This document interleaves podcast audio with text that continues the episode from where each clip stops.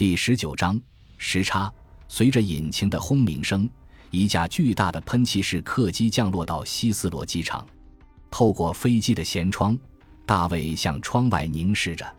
这是他第一次来到英国，他兴奋地想看看英国的国土是什么样子的。但窗外越来越浓的晨雾让他失望了。这晨雾让他们的飞机整整耽搁了一个小时，直到现在才降落。他微笑着从海关官员手里接回证件，顺利地通过海关的检查。他的证件上说他是一名商人，在英国做二十四小时的过境停留，因此海关官员对他草草检查一番就放行了，甚至没有要他打开唯一的行李箱。不过，即使他们要检查，大卫也毫不担心，因为他把手枪和消音器藏在箱子里非常隐蔽的地方。当然，这如果换作肯尼迪机场，就有可能查出来，因为那里用 X 光检查。不过，通常他们只扫描手提袋。大卫走出机场，抬手叫了一辆出租车，因为他希望早点赶到旅馆。出租车载着大卫穿过郊外的浓雾，驶进伦敦市区。一路上，大卫望着伦敦的街景，心里想：如果不是此行任务特殊，自己可能在伦敦盘桓几日，仔细参观这座古老的都市。可惜，这次时间非常有限。大卫已经订好了第二天下午返回纽约的机票，因为他不希望纽约方面知道自己来过伦敦。出租车停在了位于公园路的一家旅馆前，大卫办理了入住手续，走进旅馆房间，他把行李往地上一扔。现在还不到上午十点，所以他不急于取出行李箱中的衣物，但是他却从行李箱的夹层中取出了手枪。消音器和弹夹，迅速将它们组装完毕。大卫倒不担心回去时会被海关检查，因为他打算用完手枪之后就将其丢掉。现在是六月中旬，伦敦天气晴朗，气温通常在华氏七十度以下。居民们在外出散步的时候无需携带雨伞，少女们也纷纷脱掉外套，露出修长的双腿，在大自然中嬉戏。最浪漫的是那一对对情侣。他们携着手在海德公园漫步，大卫看到这场景也觉得非常心动。在旅馆里，大卫匆匆地吃了几口早餐，洗了一个澡，然后他就朝纺车俱乐部走去。纺车俱乐部距离旅馆只有几条街远，他习惯专挑那些狭窄僻静的街道走，一边走还一边偶尔停下来研究在机场买的旅行指南。正午之前，大卫来到了纺车俱乐部。这个俱乐部建在一个地下室，大卫从俱乐部的大门走了进去。当他从一个清洁女工身边走过时，那个女工还用探寻的目光看着他。走进纺车俱乐部，迎面是一个宽敞的赌场，其规模很大，里面有二十张桌子，那是用来玩轮盘赌、骰子和纸牌的。现在因为没有客人，所以桌子上空荡荡的。大卫穿过一张张绿色台面的桌子。走到大厅的深处，他看见有一张赌纸牌用的桌子上仍点着一盏灯，在那张赌桌前挡着一扇传统屏风，那是分隔赌客和私人种地用的。大卫推开屏风，看见一个大个子独自坐在那儿，正数着成堆的英镑。“你是查尔斯先生吗？”大卫冷静地问。大个子猛地抬起头，眼神里带有一丝慌乱的神色。他的手几乎要去按桌子底下的按钮。你怎么进来的？你是谁？我从大门走进来的。我叫大卫。你让我来的。哦，是你呀。那人从桌子后面站起来。真是抱歉，我正在结昨晚的账单。我就是查尔斯，很高兴见到你，先生。他微微皱起眉头。没想到你这么年轻。干我们这行的没有年纪大的，上了年纪的。要么离开这个行当，要么死了。大卫说着，拉出一张椅子坐下。我只在伦敦待一天，必须抓紧时间。你究竟要我做什么呢？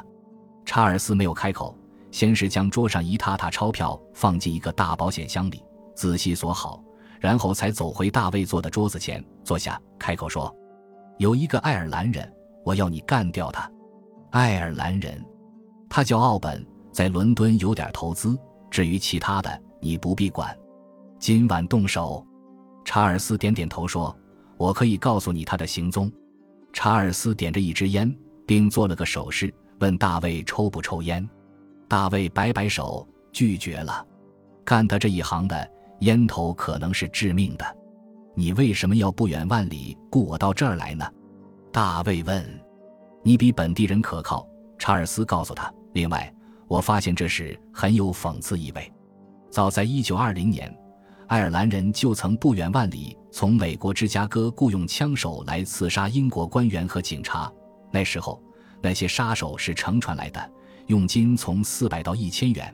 如今，你乘飞机来杀死一个爱尔兰人就可赚五千元。可别拿我和芝加哥枪手相提并论。”大卫冷冷地说，他觉得英国式幽默一点都不好笑。今晚这位奥本会在那儿。我想想，对了，今天是星期二，他会到巴特西收款。巴特西就在河的对岸，那边有一个巴特西公园开心游乐场，在那儿他有许多赌博机，那种给小孩子玩的。那他一定有利可图。告诉你，也许你不敢相信，有时候小孩子一玩就是一个小时。查尔斯停下想了一下，说。这些小孩子也是我未来的顾客。那么，奥本长得是什么样子呢？查尔斯拍了拍脑袋，说：“对了，我差点忘了，我这有张他的照片，不过不太清晰。”他递过一张不太清晰的照片，照片上一个男人正和一位穿超短裙的金发女郎站在一起。大卫仔细端详那个男人的长相，只见他相貌平常，没有什么特别之处。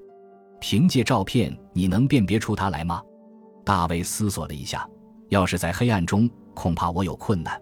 可我比较擅长在黑暗中行动。说完，大卫从口袋里取出一根细长的管子，对查尔斯说：“今天你能见到他吗？那个爱尔兰人，我可以试试看。”大卫举起管子说：“里面有一种特殊的涂料，白天不留任何痕迹，到了黑夜却会发光。”你用这东西在他皮肤上涂一下，给我做个标记。嗯，那我涂在他外套上吧，这比较容易做到。不行，如果他换掉外套，我们就白费心机了。大卫说：“尽量涂在他的皮肤上，这东西不容易被洗掉。”查尔斯叹了口气：“好吧，如果你坚持要这样的话，我会尽力的。还有，我必须先去巴特西附近熟悉一下环境，你就不必陪我去了。”因为你出现在那里不合适，如果你有助手的话，可以派一个给我做帮手，没问题。查尔斯按了一下桌子下的按钮，立刻有一个彪形大汉走了进来。查尔斯对他说：“把珍妮叫来。”大汉默默地离去。